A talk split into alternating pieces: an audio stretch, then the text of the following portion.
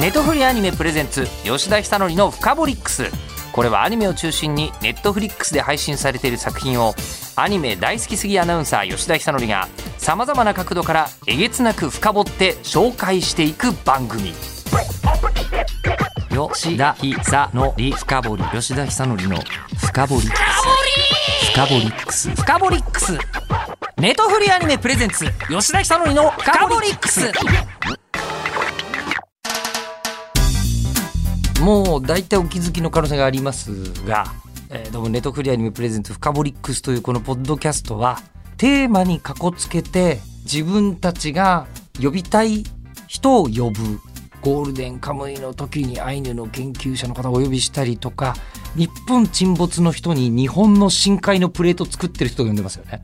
ええそうなんですよ。それがやりたいし、作品を味わうんだったらむしろそういうとこあるんじゃないかと。まあもちろん普通にね、声優さんやクリエイターさんも登場してもらってますけどね。で、今回お届けするのは、ネットフリックスシリーズのスプリガンを深掘っていきます。で、えーこの番組、えー配信は6月の17日が一番早く聞いてもらってる。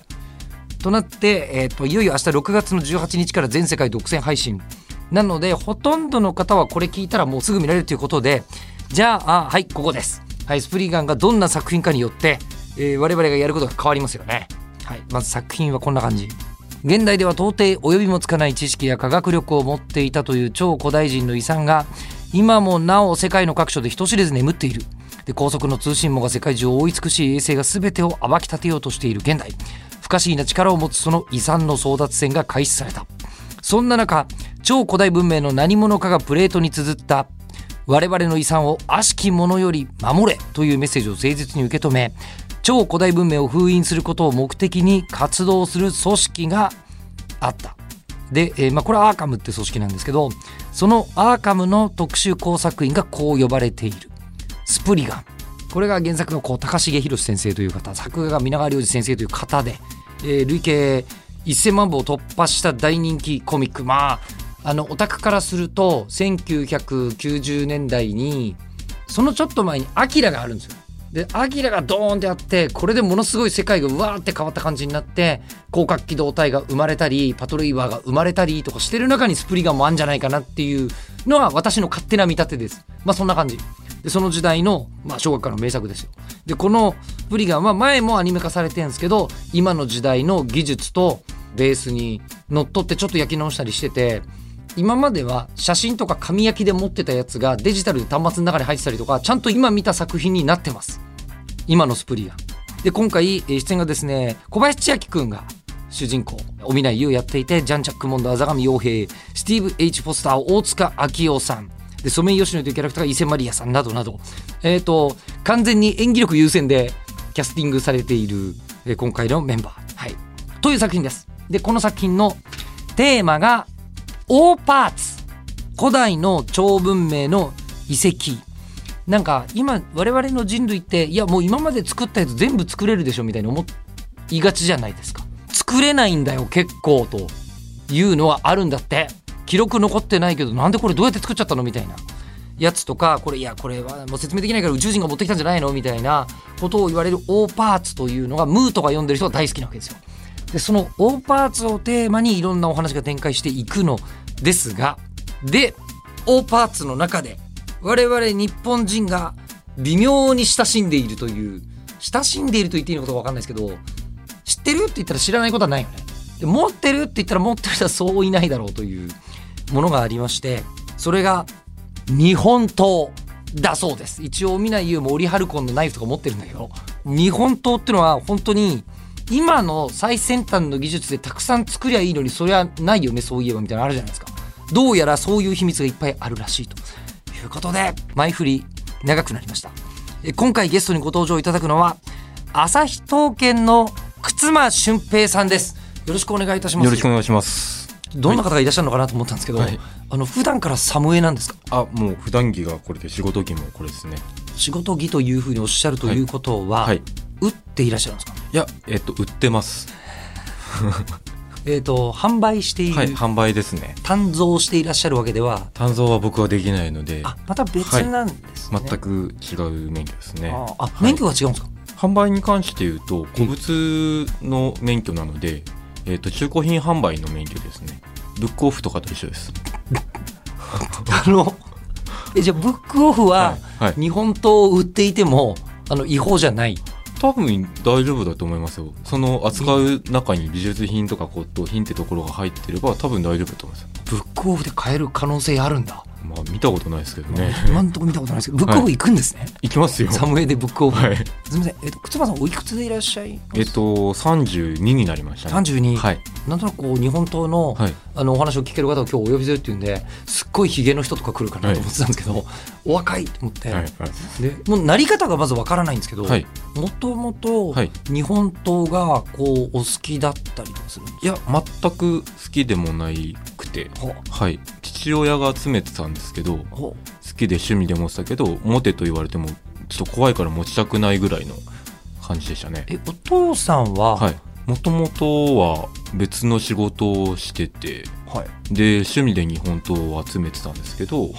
まあ、仕事も飽きたし日本刀の店開くわって言ってで僕に電話がかかってきてえ「日本刀屋始めるからさバイトして」って言われてちょちょちょちょちょ日本刀屋始めるっていうカジュアルさで、ええお父さんちょっと思いついちゃったから祖母打ち始めるでもう結構お父さんやめといてって気持ちになるのになるのに、はい日本刀を売ると、はい、売るって言われて、はいああああそうっつって、えまあ、バイト代出してくれんだったらやりますよっつってそれからはい日本刀の世界にえ勝間さんそれはおいくつの時ですか、確かね256ぐらいだと思いますよお25ぐらいですかね、はいじゃあもう新卒ですぐ手伝ってみたいな就職しないで、はいえっ、と楽器弾きながら暮らしてたんですよミュージシャンだったんですもともとそうです、えっとベース弾いてて、はいジャズバー出たりとか、はいはいバンド組んでライブハウス行ったりとかサポートやったりとかってやってたんですけど、かはいまあなんだかんだこう食べれたり食べれなかったりするので、ミュージシャンですからね、はいうんバイトしながら半々でってやってたら、ええちょうどその話が来たのでええこれはうまいなと思ってええもうあの安定したバイトいやでも日本刀という業種がどれだけ安定するのか全然読めないまわまかんないけどまあバイト代もらえんだったら面白そうだしやってみっかなと、そこまで日本刀お父さんが持ってるのは知ってたけど触れたこともほとんどないなかったですねでお父さんが今この作られた会社が、えー朝日刀剣さんはでい埼玉市に終わりなんですよ、はい埼玉の大宮で初めて ごめんなさい今いただいた名刺確認したんですけど、お店の場所が当然書いてあるんですよ、はいあの行き方のところに、はいここ一番屋とファミリアマートの間を入っていくそとうそうそうここ潰れちゃったんですけど 閉あここ一閉めちゃいましたかめちゃいました、は閉めちい、ゃいましたけど、ここ一の跡地とファミリーマートの間を通っていくとそうそうそう朝日刀剣さんがあるんですねそうそうそうで右側にホテルがあって、はい駐車場の脇に、はい、はい、刀屋があってっていうなんとなくはい京都にあるとかだったら分かる気がするんですよああは古いい古い町に昔から日本刀を商って何百う年んみたいな、わかる気がしますが、はい朝日刀剣さんは、はいお名前からするとものすごい老舗の可能性もあるんですけど実際のところは創業創業、えっと今年で開いて6年目になりました丸5年ようやく経ってあの高級食パン屋とかよりもまだ新しいぐらいです、まだそうです ねぐらいです 全然あそうだったんですか、はいじゃあ,、まあそれだけ続いていらっしゃるということはやはり日本刀はお父さんの眼力は正しかった8割方正しかったですね8割方正しかった、はいえっと2割方は僕が見て刀を習ってる先生がいるんですけど中原信夫先生っていう刀を習うというのはこ刀の目利きを習っていらっしゃるあそうですそうではいはい習ってる人によくよく全部こう持ってるものを全部見てもらったら親父が亡くなった後にあお父さんああの創業されて2年ぐらいでねコロッと亡くなっちゃったんですよあらじゃあまあ在庫の整理もしないといけないからっつって全部見てもらったら、はい、うーんまあこれはここがこうだからダメなんじゃないって話が大体2割から3割ぐらいだから8割方は売ってましたねああの仕入れ間違ってなかったけども2割ほどちょっと外れの仕入れが、はず外れはありましたああ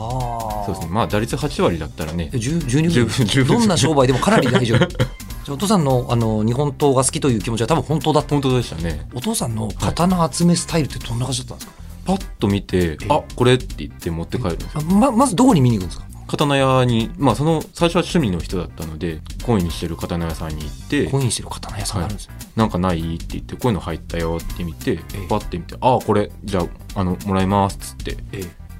持って帰るっていうえもうそこの場でお代をそうですそうです払って払って持って多帰る分多分払ったんでしょうねあのお父さんって、はいあのこうなんか剣道やってらっしゃったりとかそういうことなんですかいや全くですよ剣道のけの字もやったことないし僕もないですね単に所有欲いや刀が好きだったみたいです刀が好きなところのドラマは別に聞いてないですよね、この感じだと あ好きだったんだな、そう親父みたいな。そうですねはなんかハマったって言ってで僕も中原先生にはい習えって言われて聞いてたらまあ親父と同じぐらいハマっちゃったのであおーもう今は刀大好き面白いですね面白い面白いですおー知れば知るほど分かんなくなりますからね あ知れば知るほど分かんなくなるんですねもっとより深いところがどんどんずっと見え続けるのでへえ永久にやめらんないんでしょうねこの趣味は多分その辺を今日はちょっとお伺いしたいんですけど、はい実は長い野球選手ならバットケースみたいなものをお持ちなんですけど、はいそれってひょっとしてこれ刀っすねたまたまあの持ち歩いていいんですか、あいいいいんですよい、いんですか刀ってあの所持も誰でもできますし誰でもいいの誰でもできます誰でもいいなんとなく許可入りそうしかもちょっと待ってください今ね、はいはいこれ収録時のことを言うと今バイデン大統領来てるんですよ あそうですね 大大丈夫ですこれ美術品なんでいやお俺普通に昨日街歩いてるだけでバスバス止められました よそれ絶対ダメな感じします けど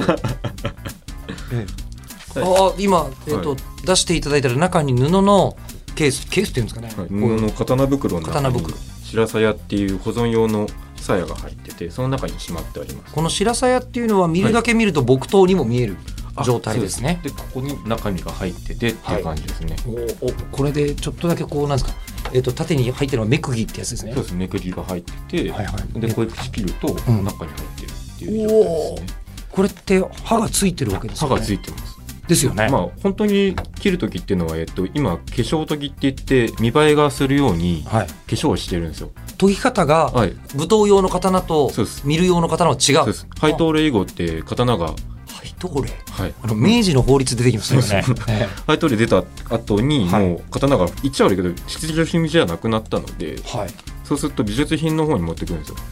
はいはいはいはい。で、えっと室町時代の中期の戦国時代から、はいあと室町時代後期の戦国時代から刀の目利きは始まってるのではい、美術品として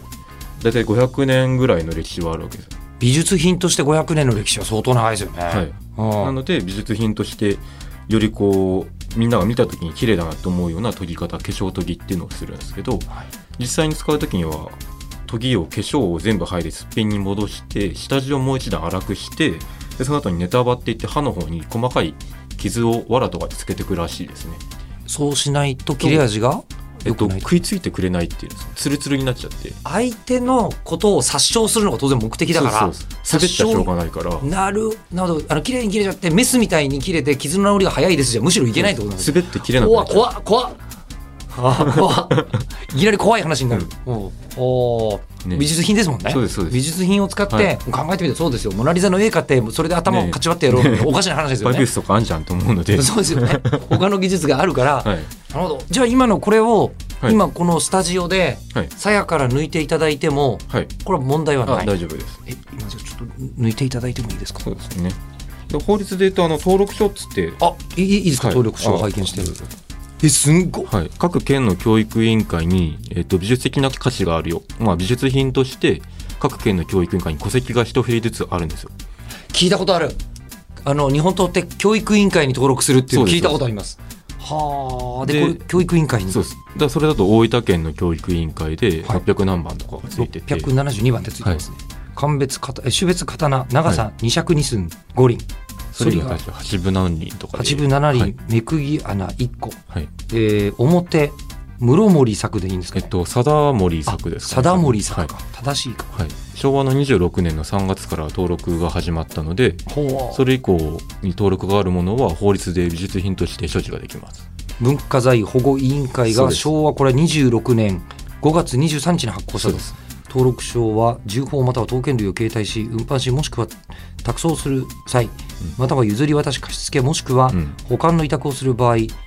など常にえー当該銃砲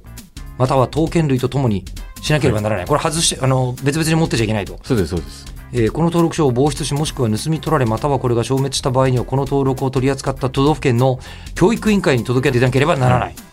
この登録証は当該銃砲または刀剣類を防止しもしくは盗み取られまたはこれらが消滅した場合にはこの登録を取り扱った都道府県の教育委員会へ返納しなければならない、はい。重要なんですねこのそうです。だからこれは鞘に巻きつけてあって、逆に言うとこれさえあれば、美術品として文化財保護委員会とか文化財保護課とか各県の教育委員会に戸籍がある状態なので、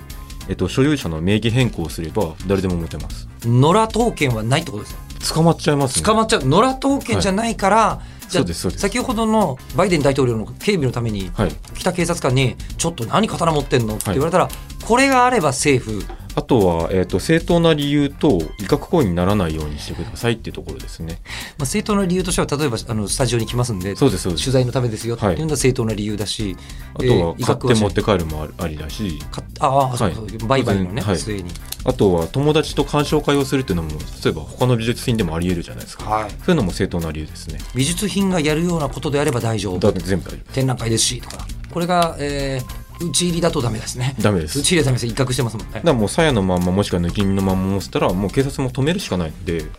あ鞘の段階でもダメなんですかって刀だってなるじゃないですかなりますねなので、えっと、白鞘の袋に入れた後にはいもう一段袋に入れて持っててあげるんですよ、そそうすればその場で使えないのではい、しかも正当な理由があれば美術品を持ち歩いてるだけなのでただやっぱりサムエの人が持ち歩いた らまあね、はいそうっすね8割9割刀だよ 何それっねてなりますよね確実にねいやこれから金属バットじゃないでしょそれってなるよ ねああはいじゃああの中身を見せていただいてもよろしいでしょうか、いおおこれはやっぱりね刀のむき身の刀の質感はなんかすごい迫力あるよこれをおおた手首叩かれましたかお今目釘というもの抜かれましたね、はいあのブランド名が刻まれている中子ってところがあスカの中に入ってる塚の中に入ってるものなんですかそうですそうですはあはあはあはああなるほど銘を見るところそういうことなんですそうねですいやー私あのこう落語研究会出身なんで、はい侍が刀抜いて人切っちゃう話とかやりますけどこんなんリアルに想像したことなかった こういうはものですねあはあ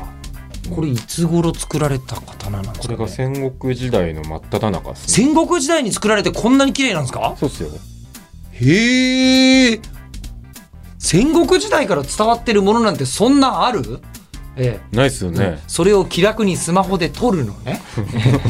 スタッフはまあそうねそうそうなかなか撮らないは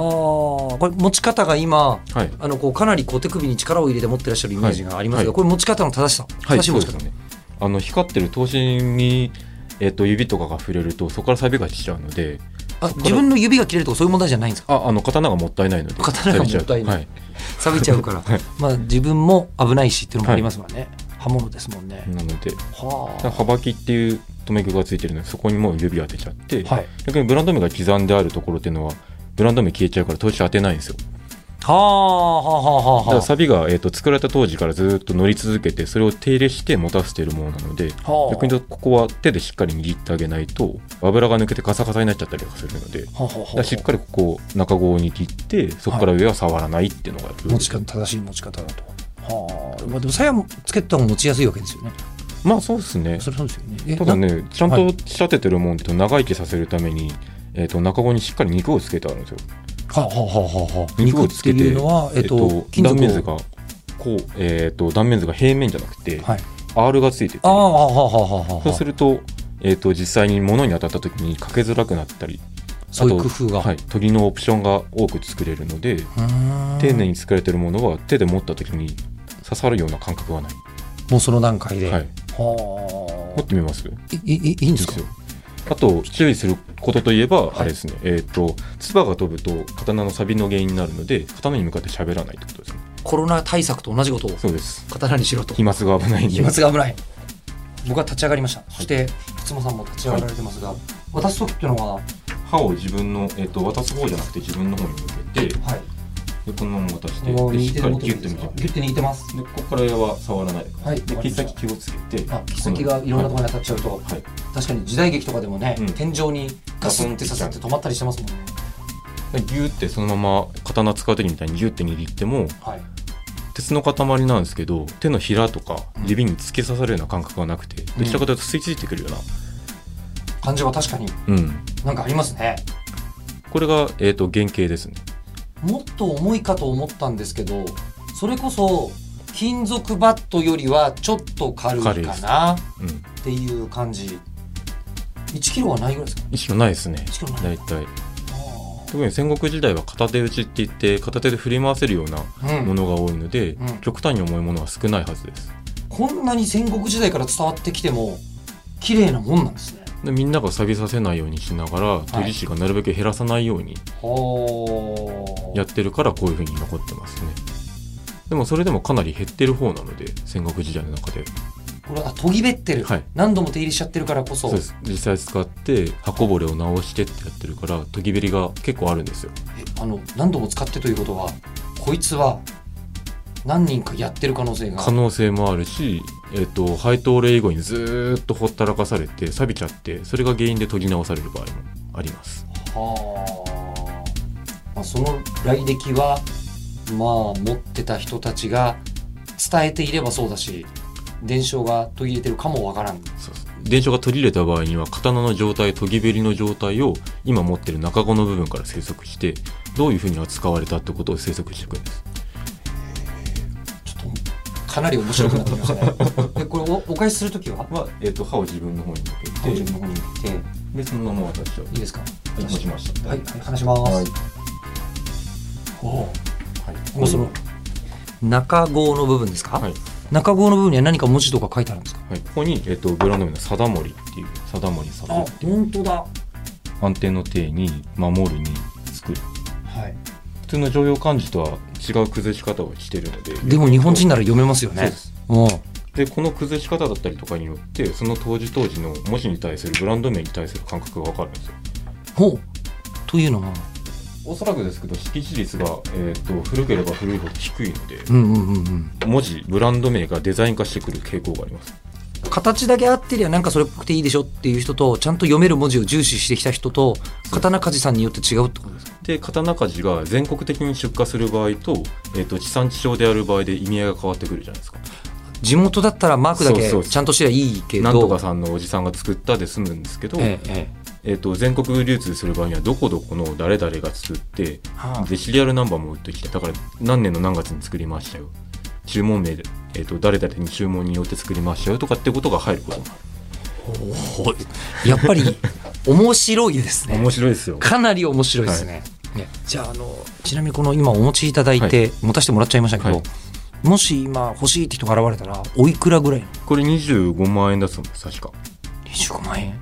戦国時代のものの中では、えー、と出来はいいけれども状態が悪いあこれ悪いんですかこれで悪い方ですへーかなり取りべりがある方なのでうんそうすると25万円でなんとか出せますうちはでかい 4K テレビとか買うんだったらそうこっ日ちの本方 日が本刀かっていう気がしないでもないないあの少なくとも高級腕時計買う人の気持ちよりは若干わかる部分 が私はでも戦国時代って考えるとやっぱり戦国時代から伝わるものを触ったことがあるかというとない気そがうすなるんんでだすよよね他の美術品とか文化財で触れる機会ってないのでギリギリでかいから東大寺行ったことあるけどみたいなそうそうそうそういうことですよね柱触ったことあったけどさぐらいのもんであ実際に作られた当時をそのまま触ることができるのは多分日本刀が一番身近なんじゃないですかねー知らないうちにねあの川べりにずっと転がってる石は、まあ、戦国時代から転がってるかもしれないけども,、かもしれないけどもだ分かりようがないですし、うんじゃあやっぱりこう日本刀というと、はいまあまあ今日はスプリガンでやってますけど刀剣乱舞とか数年前にあはい始まってうんまあ、今に至るまで大ブームじゃないですか。そうですねね、あれ始まった時はもう刀扱ってらっしゃいましたちょうど、えっと、店開いた時刀剣乱舞が始まった時が一生ぐらいなんじゃないですかテねーマパークですかもうなんか偶然ですけどねお父さん別にあのこうニトロプラスの方とかじゃないですよね。全くあのじゃあその刀剣乱舞始まって、はい刀剣女子みたいなはい人たちが、まあもうそういっぱい現れたわけじゃないですか。そうです ねもう朝日刀剣さんにもいらっしゃったりして。ああそうですねあそうなんですか。今もう本当に半々近いですよえ男女比でいうとあそうなんですか。好はいきな方というのは。そうですで実際中にははい買い求めになる。ああいらっしゃいます最近多いですよまあ半々から64ぐらいあはいもう女性の方が多いぐらい。そうですね日によっちゃそうですよへえ。いやでそれでまああのーそのいろんな逸話がね、はいあってドラマがあってはいっていうのはすごくストーリーに向いているというか、うんドラマチックなものをいっぱい生み出すのはすごくわかるんですよ、はいでその中で、はいそれこそあの玉鋼という言葉がありまして、はいこれ確か「鬼滅の刃」とかにも出てきたよねうんねうん多分出ましたねねありましたよねそうなんですよなんかあのこう日本刀って、はいなんだか世界でも、うんうん歴史を横に紐解くと、うなんであんな鋼を日本人は作れたのというの はどうやらあんまり分かんないらしいわからんっですてねいうのを聞いたことがはいあるのですが、はいあやっぱりそうなんですか未だに分かんないんじゃないですかねなんでって言われると、そのまずなんとなくしか知らないんですよ、はい奇跡の技術で作られためちゃくちゃなんか純度の高い鋼みたいなはい、のぐらいの知識しかないんですけど、それをもう少し解説していただくと、鉄の産地から砂鉄を取ってきて、はいえっとタタラっていう、まあ、炉を作ってもののけ姫ですね。そうですあもうままささにねにあの感じです、えで火を起こして、えっと純度を上げていくんですよええええで不純物を排除して、残った炭素の入ってる鉄、まあ、炭素鋼ですよねが出来上がってそれを材料に使うんですねまあ玉鋼っていう名称自体が割と新しいはずなのでそれより前はまあいろいろ混ぜて使ったりとかなんか別の呼び方はこうだったりとかいろいろあるらしいんですけどえトマホマリって新しいんですか多分うん江戸後期ぐらいじゃないですかあそんな感最近なん覚でですか言うと多分へー逆に言うとそれ以前のものっていうのは文献が事実流出を防ぐためなのか文献を残してないのでああまあ今で言うならねあの大陸間弾道ミサイルの技術がそう流出しちゃ困るみたいなことですよね。困るんでだかうんら分からんですねはあえじゃあまあとりあえずじゃあその頃からの言葉だとしても、はい鋼を使って、はいえー日本刀を作るという技術は、はいもっと昔からあるわけもでっすとよ。昔ですね今の形になったので大体平安時代ぐらいからっていうふうには言われてます平安時代おうじゃあもう源頼朝あたりは間違いなくこもうの形の刀を持っていたであそろううですで鎌倉時代の最初期にはからは、えー、と罪名って言ってブランド名がちゃんと偽装されてないで残ってるものが存在してるので現存してるのでおうそこから先のものは終えますまだ鎌倉までは戻れる鎌倉までは戻りまはあすそこから先に行くとどうしても、まあ、天災とか人災火災が多い国なので刀が焼けちゃったりとかうん焼きが戻って顔が変わっちゃったりとかってことがあるんですよ焼きが回るって顔が変わる焼き入れをこうジュッとしてそこで波紋ができてそれが特徴各流派だったりは人の特徴になるんですけど火をかぶっちゃって熱がこもるとその焼きが戻って全部がただの鉄にな戻っちゃうんですよああなるほど溶けちゃうみたいなことですよねまあまあざっくり言うとそうするはともう一回刃を焼きもう一回入れないと刀としてはえ使い物にならないのででそれを別の人がやるとどんだけ上手い人がやってもその人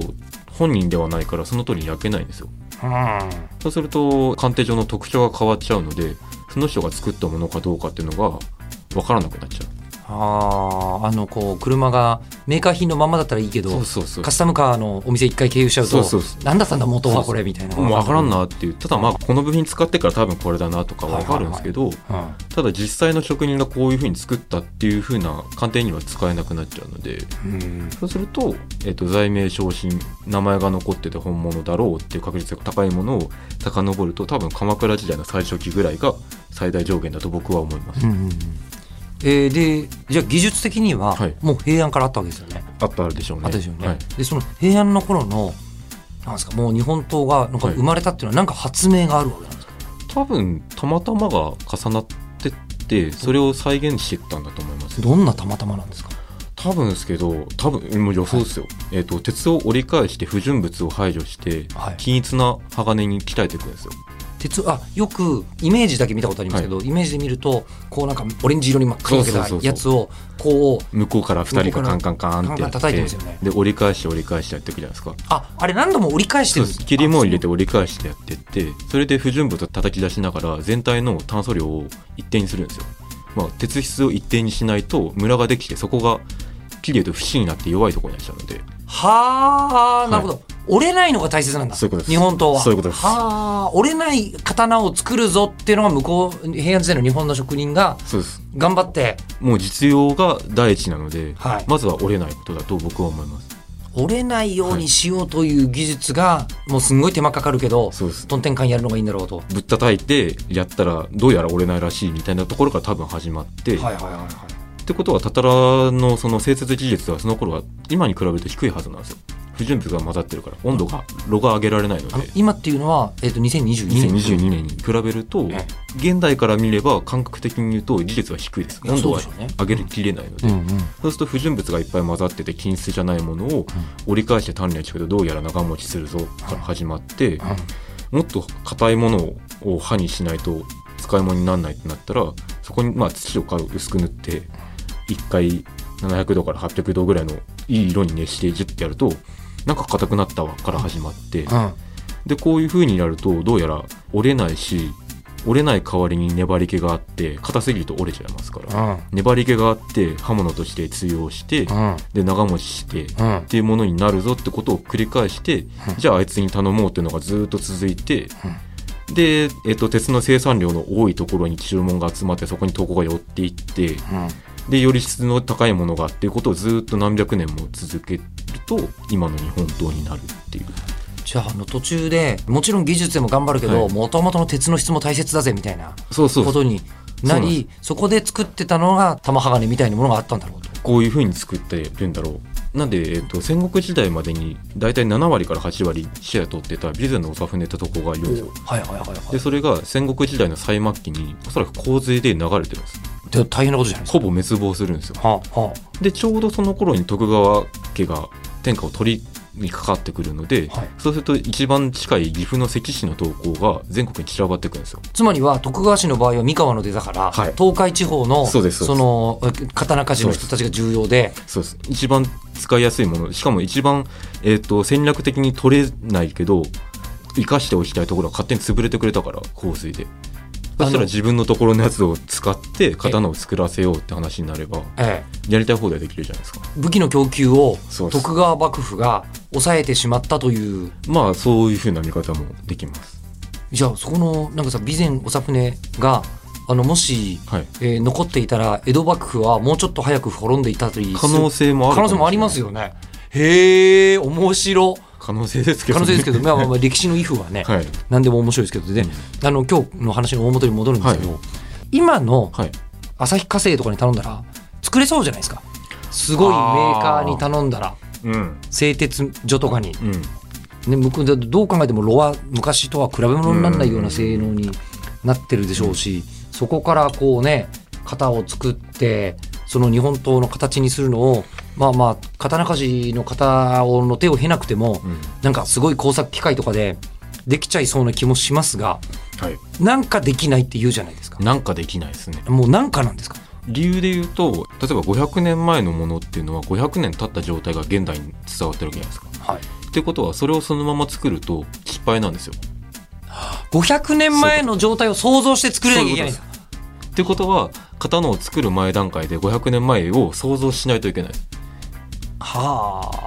あ。プラスで言うと当時の炉よりも技術が高いってことは、えっと、不純物が抜けてるんですよね。はい。そうすると,、えっと反応が良かったりとかはするんだけれどもそれが刀としていい方向に働くかどうかは別問題です。ちょっと不純物とはいえ、むしろほんのちょっと混ぜただけで、んより能力が上がることはあるわけですよね。あるはずです。あの材料工学の世界で、であもる本当そうなんですね。材料工学。あ、これ材料工学なんだ。そういうことです。で材料工学はのい究極のそうことで、もう経年変化に関しては実験のしようがないんです。はあだから500年間の間で今の化学組成というか物質組成はそれはなんか今の技術で調べれば分かるかもしれないけどこれ500年経ってこうってことは実はものすごい重要な微量元素みたいなのがそんなのが入ってたけど抜けちゃってるかもしれな可い能性もあるし実際の使い方によってどういうふうに変化していったのかってことも実際にわからないじゃないですか、はい500年前にタイムスリップしないといけないので、はいはいそうするとなかなか作れないっていうのがなのでいくらやったところで本当のことはわからないんですけどえそこにたどり着くまでのルートがあんまりにも長すぎるのでえええやりきんないっていうのが本当だと思います。でもその時代にそういうのがなぜ生まれたのかというと数々のこう試行錯誤のそうですね末に偶然生まれて、軍事技術だから教えちゃダメって言われてるからそうなったとそうです今もう大パーツが失われてそうですロストテクノロジーになっちゃってそうるですへーで触れるロストテクノロジーなんですね日本そとうそこっすよそら面白いです ねそれは面白いあのすいませんあの、はいかなり興味出ちゃったんですけど、はい靴間さんからのお知らせ、はいあのミュージシャンですよねミュミュージシャンですよね、はい、ライブとかのお知らせでもいいってことだよね。 でもまずは朝日刀剣さんのお知らせ からお伺いします。 7月の16日、はい、に、えっと初心者講習会を店でやります。それはちょうどいいですね。はい。あと、6月の18日、ちょっと前後しちゃいますけど、川越の喫茶店で、えー、と初心者講習会こっちもやったりとか川越の喫茶店でやるんですかなんか友達が喫茶店やっててえ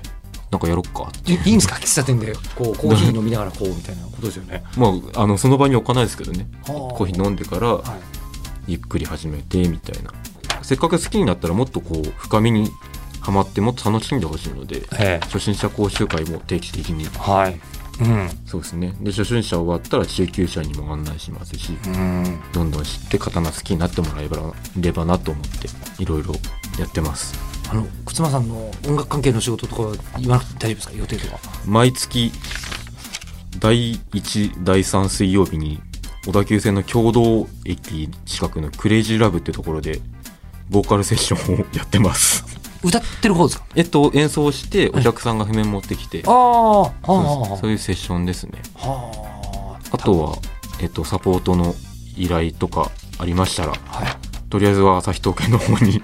送ってください、あのウッドベースとかで普段はやってらっしゃる、はい、ウッドベースとエレキベース両方やるのあで、だそうですはいはい、でも日本刀屋さんがベース弾いてるって想像したこと一度もないですね、僕もこんなことになるとは思ってなかったんですけど多ね分日本中に他にもなかなかいらっしゃらないとは思い ますが。ということで今日はもう本当に貴重なお話って感じするよね。ねえ。今日のゲスト、旭東県の忽那俊平さんでした。どうもありがとうございました。ありがとうございましたあめりっちゃ勉強になりましたが。とうございますネットフリーアニメプレゼンツ吉田久典のフカボリックス番組ツイッターもありますアットマークフカボリックスをぜひフォローしてくださいではまたお会いしましょうネットフリーアニメプレゼンツ吉田久典のフカボリックスここまでのお相手は日本放送アナウンサーの吉田久典でした